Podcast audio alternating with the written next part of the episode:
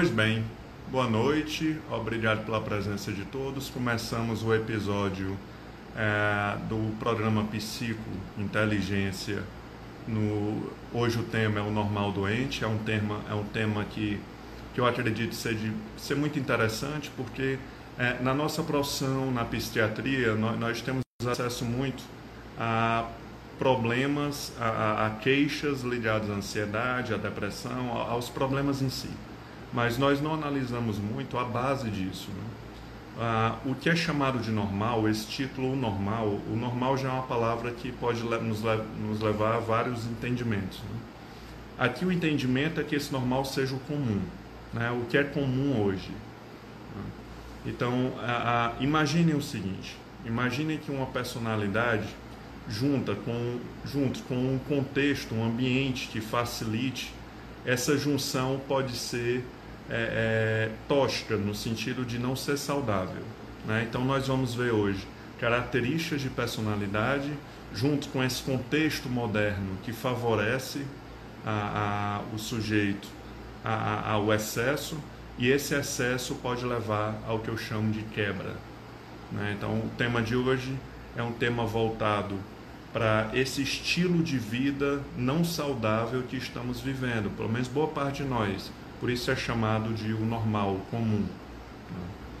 Ah, o ser humano é um bicho extremamente adaptável, então muitos de nós estamos adaptados a um estilo de vida, um modo de ser, ou seja, características e uma cabeça que não está saudável, mas o fato de nos adaptarmos dá uma ideia de que dá para viver assim, entendeu? E, e, e começou-se a chamar um estilo de vida não saudável de normal. Então, é um normal que predispõe o indivíduo a uma quebra. A quebra pode ser uma quebra depressiva, um, um transtorno psicossomático, pode ser uma, uma, depressão leve, uma depressão crônica, ou pode iniciar uma, uma ansiedade leve, uma, uma ansiedade crônica. Mas o mais importante é vocês pararem para analisar se o estilo de vida de vocês está contemplado nesse, nesse risco que eu vou descrever. É, a nossa sociedade ela tem uma, uma, mania de falar muito bem de sacrifício. Né? Você fala hoje com um jovem é, profissional, ou estudante de concurso, ou de, de vestibular, que fala que é um momento de sacrifício. O sacrifício, se vocês forem, forem ler num dicionário, é a morte de um ser vivo por uma causa. Eu acho que ninguém quer isso.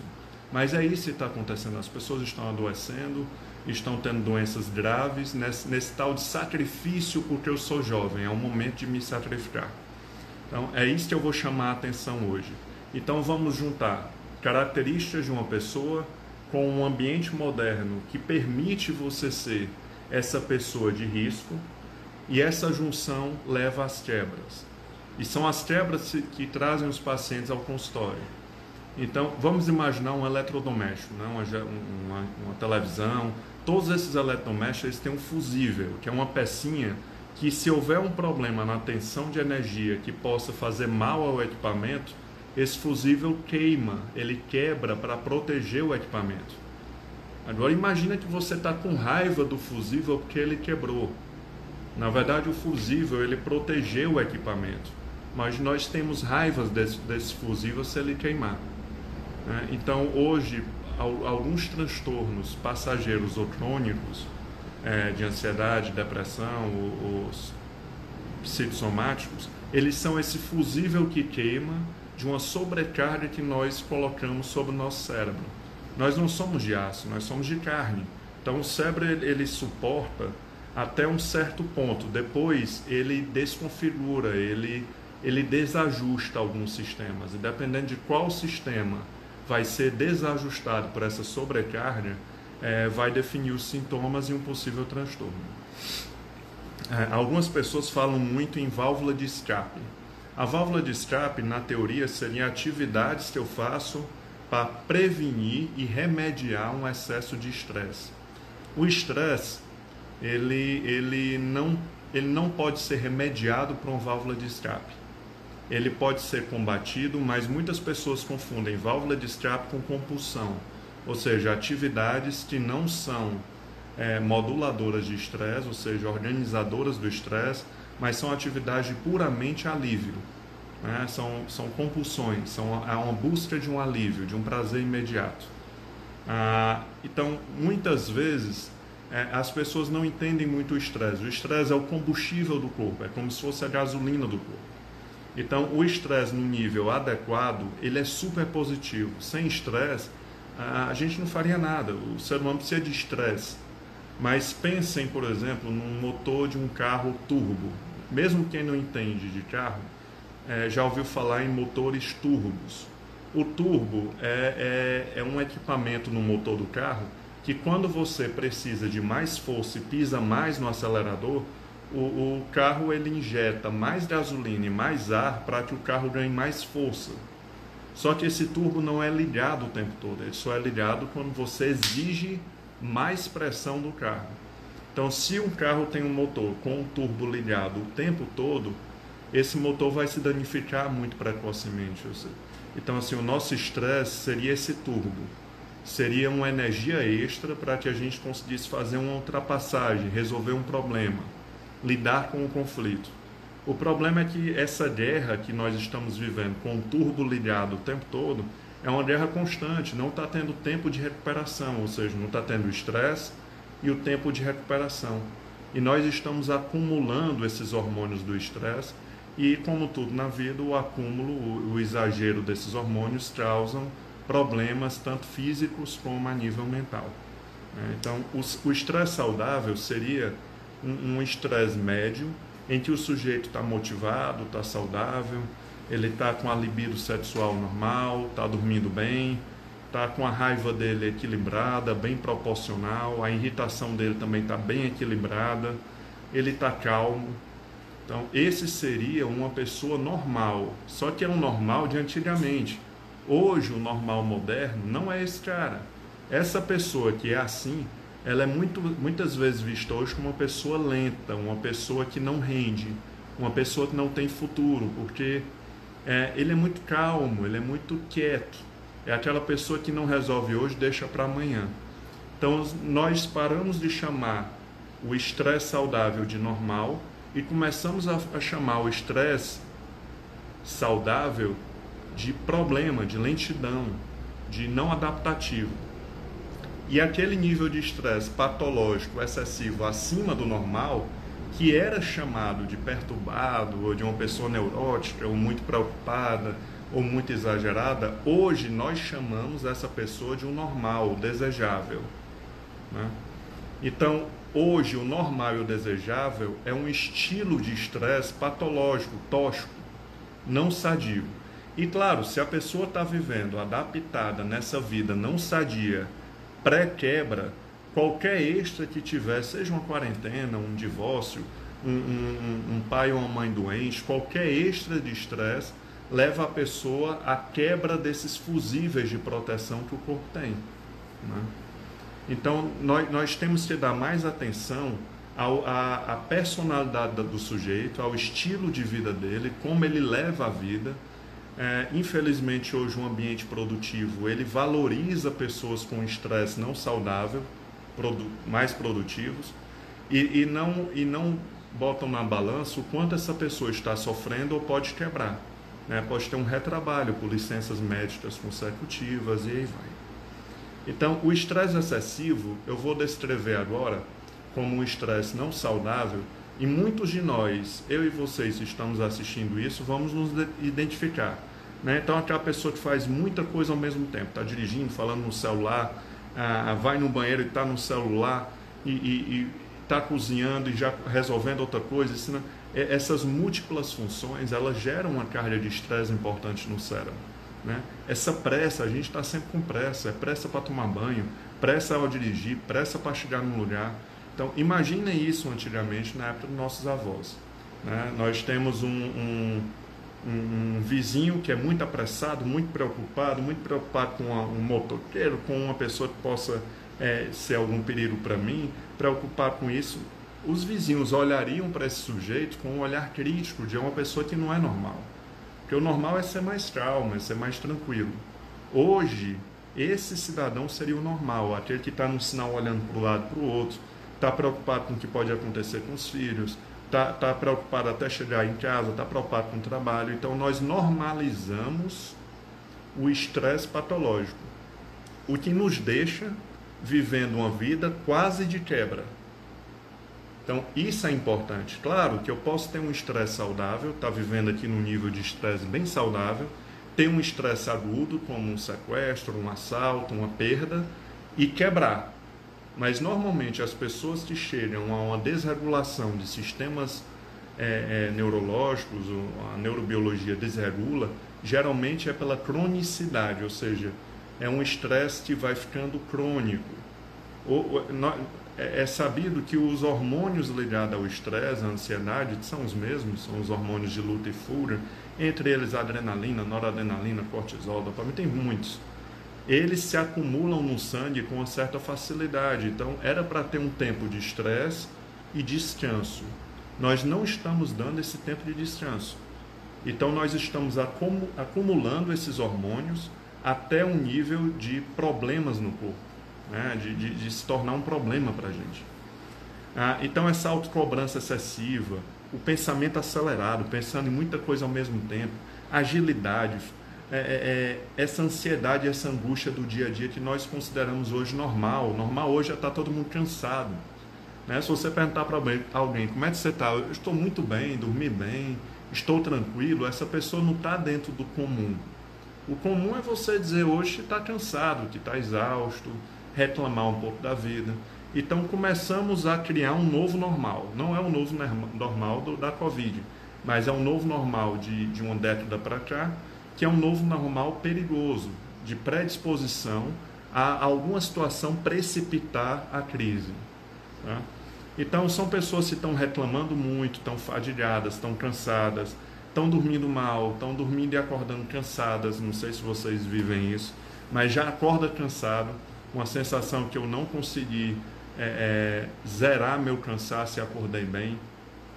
A memória de curto prazo, que é essa memória de o que eu, o que eu jantei ontem, o nome de alguém, gravar um telefone, essa memória de curto prazo está muito ligada ao hipocampo. O hipocampo é uma das primeiras áreas cerebrais a serem é, é, de terem sua função alterada, de serem destruídas pelo excesso do, dos hormônios do estresse, principalmente o cortisol, e aí você tem uma queda na memória a memória de longo prazo ela ainda fica bem, bem, bem saudável, ou seja, você consegue lembrar coisas do passado, mas as coisas do dia a dia, esse branco que dá, é devido ao excesso de hormônios do estresse. Né? E, e é, quando se fala que uma pessoa está à flor da pele, se diz que ela está com uma reação à raiva desproporcional, ou seja, ela está reagindo a frustrações de uma maneira maior do que seria o tamanho do problema. Né? Isso também é consequência de danificações cerebrais do excesso desses hormônios. Né? O cérebro sofre danos, às vezes danos reversíveis e às vezes danos que se de demora bem mais tempo para se recuperar. Então tem muita gente hoje que está vivendo há décadas semi-quebrada e que nem lembra como era viver de uma maneira mais saudável. Então, às vezes a medicação, um antidepressivo, leva a pessoa a um estado mais saudável, mais de fábrica, vamos dizer, mais basal, e o sujeito estranha, porque ele faz muito tempo que ele não vive de uma maneira equilibrada, que o cérebro dele não trabalha de uma maneira muito eficiente. Então, se você estuda para concurso, se você precisa de, um, de uma excelência executiva de raciocínio, ah, você sabe que se chegar na hora e o cérebro estiver muito cansado, com estresse crônico, ou você tiver um pico de ansiedade, vai dar um branco, ou seja, a memória de curto prazo vai se danificar e todos aqueles conhecimentos que estão no seu HD, na memória de longo prazo, não vão conseguir passar por essa ponte que está danificada e chegar à consciência. Então você sabe que existe aquele conhecimento na sua cabeça, mas você não consegue recuperar o conhecimento, ter acesso a ele. Então a libido no estresse é alterada, mas lembra, o estresse excessivo, o sujeito continua produzindo. Então, para uma sociedade capitalista baseada em produção, enquanto o sujeito está produzindo, ele não está tão transtornado. Né? Então, assim, não é uma doença O sujeito só é considerado doente quando ele para de produzir e, e, e aquilo chama a atenção. O sujeito tão produtivo parar. Então, imaginem que a ansiedade, uma torneira vai ligando. A ansiedade é uma torneira, ela não é um copo cheio de você abre buraco e ela seca. Né? Então, se você deixar a torneira sempre ligada, não existe válvula de escape que dê conta desse acúmulo. Essa ansiedade vai subindo, passa do médio, que é a ansiedade saudável, e começa a entrar num nível de ansiedade patológico. E se o sujeito continua nisso e algum extra aparece, ele leva o organismo a um risco, a um risco de morte. Ninguém morre de ansiedade, de crise de pânico, mas o, excesso de ansiedade crônica, sim, pode prejudicar a parte cardíaca, a parte digestiva, pulmonar, imunológica. Então, o organismo, muitas vezes, dependendo da genética e da predisposição do indivíduo, quando chega numa zona de risco, ele, ele desconfigura algo no cérebro e causa sintomas que se fecha um diagnóstico. Então, uma crise de pânico, uma depressão reativa, uma estafa, uma doença psicossomática, eles não são o problema. O problema é esse normal que a gente está chamando de normal, que já é pré-quebra, e esses, esses estouros, essas bombas que estouram, esses alarmes, eles são salvadores. Ou seja, no lugar de a gente ter tanta raiva de uma crise de pânico, tanta raiva de uma crise de depressão passageira reativa, tanta raiva da fadiga, da estafa, na verdade eles são fusíveis que queimaram para a gente parar e pensar na vida. Mas aí chega numa terapia, chega num psiquiatra, culpando como queixa principal esses fusíveis, quer dizer, falando mal do fusível. O sujeito ele nem para para analisar até que ponto ele já não estava quase quebrando. Né? Então, a, esses quadros ansiosos crônicos a, são fatores importantes para AVC, para doenças cardíacas, é, porque o excesso de cortisol, que é um dessas substâncias ligadas ao sistema de luta e fuga, esse excesso de cortisol ele começa a gerar no corpo e no cérebro inflamações. Essas inflamações podem afetar o corpo ou podem afetar sistemas emocionais, seja o sistema dopaminérgico, serotonérgico, GABA, e aí, dependendo de onde afetar, vai se instalar um quadro. Né? E claro, o sujeito, quando ele está nesse nível de estresse patológico, ele fica predisposto a ser mais impulsivo. Impulsivo no sentido, agora, no sentido psiquiátrico, de buscar um prazer imediato ou um alívio imediato. Então, quem vive no estresse patológico normalmente tem compulsões por álcool, por jogo, por compras, é, alimentar. E tudo isso ainda está dentro do normal, quer dizer, esse normal de risco, né? esse normal de, de, de, de que está todo mundo assim, dá para viver assim, o ser humano se adapta a isso. Mas é, é, claro, eu posso me adaptar a uma relação tóxica.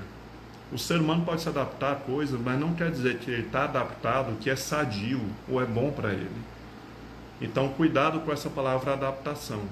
O sujeito pode estar adaptado em uma zona que não é bom para ele, nem mentalmente, nem fisicamente.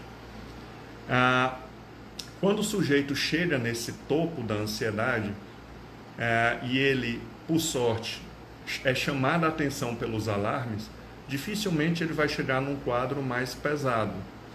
A, a depressão, as pessoas, os médicos hoje, mesmo os médicos, é, eles não estão buscando muito esses, essas informações, mas a depressão hoje é considerada um ou um dos fatores mais importantes para doenças cardíacas, né?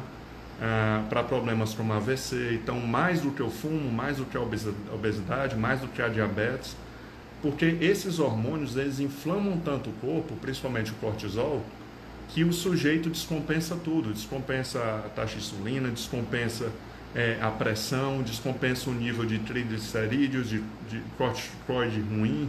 Então, o sujeito chega com o corpo todo desajustado, mas ele não consegue associar que a personalidade dele, de autocobrança excessiva, de, de se cobrar muito, fazer muita coisa ao mesmo tempo, dormir pouco, produzir muito, dar conta de tudo, ser excelente em tudo, ser um excelente marido, um excelente profissional, um excelente filho. Um, é, essa busca pela excelência da modernidade tem nos levado a esse quadro pré-patológico e está todo mundo quebrando. Vocês conhecem pessoas que quebraram numa crise de pânico, ou quebraram num, num, numa depressão passageira ou numa depressão crônica. Depende muito uh, de como uh, uh, a predisposição desse sujeito, a, a história dele, se ele já teve um histórico de depressão, de crise de pânico, geralmente o cérebro repete o mesmo alarme. Certo? Eu só estou querendo tirar do alarme a culpa e botar no alarme um aviso para o sujeito acordar para a vida. Porque uma gastrite não para ninguém. Quer dizer, ninguém para de. ninguém muda o seu dia a dia por causa de uma gastrite, por causa de um problema de pele, ou por causa de uma úlcera, ah, ou, ou um, um, problema muscular de espasmo. Ninguém muda a vida por isso, a gente muda por coisa grande. Então o pânico ele é violento, ele é grosseiro, vamos dizer assim, no seu formato, para exatamente fazer a gente parar e pensar na vida. Então, quem ficar tratando só o resultado e não tratar a fábrica do problema, vai ficar caindo naquele mesmo problema de só amenizar amenizar o fruto de uma árvore ruim. Então, não é porque eu aguento que está saudável, certo? Então, o sujeito muitas vezes chega nesse ponto, é, desgasta tanto os sistemas que ele entra num quadro depressivo.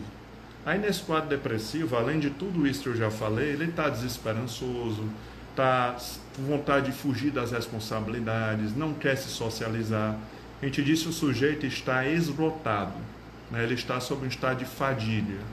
Se ele para de produzir, foge das responsabilidades, e isso se estabelece por um tempo, junto com outros sintomas diferenciais, aí recebe o nome de uma depressão, realmente uma depressão que está se cronificando. Né? Então, esse prejuízo na memória, na atenção, o pré-frontal é muito danificado, então o controle inibitório, aquele controle que, que controla nossos impulsos, é reduzido. Ah, ah, as pessoas buscam, às vezes, uma medicação para ansiedade. Alguns sujeitos dizem assim: Ciro, eu estou numa fase de vida de sacrifício, estou estudando para concurso, por exemplo. É um, é um exemplo que todo mundo tem alguém na família estudando para concurso. E eu estou estudando para concurso e estou tomando antidepressivo para aguentar é, o ritmo que eu, que eu me imponho. Estou tomando ritalina para me manter concentrado e estou tomando cafeína o dia todo. Essa pessoa pode quebrar tanto quanto as outras, só que ela está de alguma forma é, é, mascarando os sinais do corpo de que ela está fadigada. Né? Ah, se você pegar alguns estudos importantes, de revistas importantes, sobre o cérebro de uma pessoa que está sob depressão crônica, por exemplo, você vê que é um cérebro que tem áreas é, com dano semelhante ao Alzheimer, ao Parkinson. Claro que nesse caso é reversível, no caso de Alzheimer e Parkinson ainda não se conseguiu reverter. Mas a gente está falando de coisa séria, que, que danifica a fisiologia do cérebro, mas é, é o foco não deve ser no resultado, na queixa, mas deve ser nessa junção. Quais são minhas características, minhas sensibilidades, ou seja, onde eu sou vulnerável, aonde eu me cobro muito, o que eu estou fazendo no meu dia a dia e eu estou me colocando em risco. Não é porque eu sou novo que eu aguento. Tem um monte de gente jovem quebrada, um monte. Quebrada fisicamente ou quebrada emocionalmente. Tem muito. Sexualmente falando, você vê adolescentes hoje acabados com a pressão, com o nível de ansiedade e estresse do dia a dia deles. As novas gerações, elas até tentam não ter essa vida tão corrida, mas a geração antiga castiga elas e exige delas que elas tenham esse ritmo alucinante. Então eu ainda tenho esperança que as próximas gerações achem um ritmo mais saudável. Né? Então, a, a, claro que as substâncias elas melhoram é, a qualidade do sono, então hoje existe um, uma quantidade absurda de pessoas usando medicações para induzir sono, os opioides, é, Zopidem, o PAD, está absurdo. Então as pessoas estão pegando remédio para aguentar uma surra que nem sempre é necessária. Então se questione até que ponto o nível de estresse físico e emocional que você impõe ao seu organismo é realmente necessário para você viver ou é uma opção que você se acostumou com a ideia de ser normal e está vivendo de uma maneira é, é, de risco e poderia reduzir isso. Claro, vai vir uma culpa, porque está todo mundo se, se sacrificando e eu não estou me sacrificando. Mas lembre que o sacrifício sempre acaba mal. Né?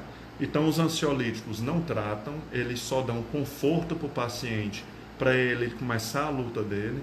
O antidepressivo é uma medicação base, esses inibidores de recaptação de serotonina, os antidepressivos mais modernos, pouquíssimo efeito colateral e dão para o sujeito uma resistência de luta grande, por isso eles estão tão usados de uma maneira tão é, é, é intensa, né? muita gente está usando. Mas se eu tenho que me suplementar com medicação para aguentar minha rotina, é algo a se pensar. Então, uma rotina anti-estresse, uma atividade física diária, de segunda a segunda, porque estresse é diário, é como remédio, de segunda a segunda. Lazer, é, é, dormir bem, porque quando você dorme bem, está no sono profundo, é onde tem a higienização do cérebro, onde esse excesso de cortisol é trabalhado, é limpo. Então, se você dorme mal, não adianta fazer exercício físico, não adianta estudar pouco. Dormiu mal, tem algum tipo de disfunção do sono, você vai se dar mal. Você vai acordar cansado, vai acumular esses hormônios e uma hora estoura. Né? Então, não esperem chegar a um nível de depressão crônica ou uma crise de pânico. A crise de pânico ou a depressão sinaliza que possivelmente o sujeito tem um estilo de vida uma personalidade, uma forma de processar a realidade que leva o organismo dele a uma exaustão. Depois, se esse fusível é queimado no 8, você nota que ele desce. Ou seja, você vai sempre precisar de menos estresse para ter a segunda crise. Depois da segunda crise, ele desce para proteger o sujeito. Ou seja, você vai precisar menos ainda de estresse para disparar esse fusível. Então, hoje, é, estamos numa, numa, numa, num momento da sociedade que a gente poderia pensar mais em prevenção e não remediar. Hoje os consultórios estão cheios, remediando o problema, tanto de médicos como psicólogos e hospitais. Né? Hoje é, existe um número de 80% dos atendimentos ambulatoriais em hospitais são doenças psicossomáticas. São doenças físicas do corpo, mas que são precipitadas, disparadas por um excesso de estresse. Então, doenças de pele, é, doenças é, ligadas à, à, parte cardiovascular, à, à, à parte digestiva, é, à parte sexual.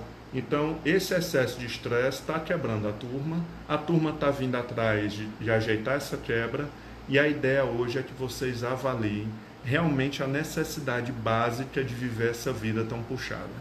Então, terapia ajuda nesse ponto, ajuda a amenizar a forma que a gente processa a vida, ajuda a criar uma rotina anti-estresse mais saudável, ajuda a pagar o preço menor possível para o mundo que a gente está vivendo. O mundo é estressante, ok, existem estressores externos, mas a maior parte do nosso estresse, do nosso acúmulo, é a falta de gestão e gerenciamento da nossa forma de ver a vida. Então hoje se sabe que pensar em risco, pensar em problema e pensar em complicação dispara o sistema de estresse e ansiedade.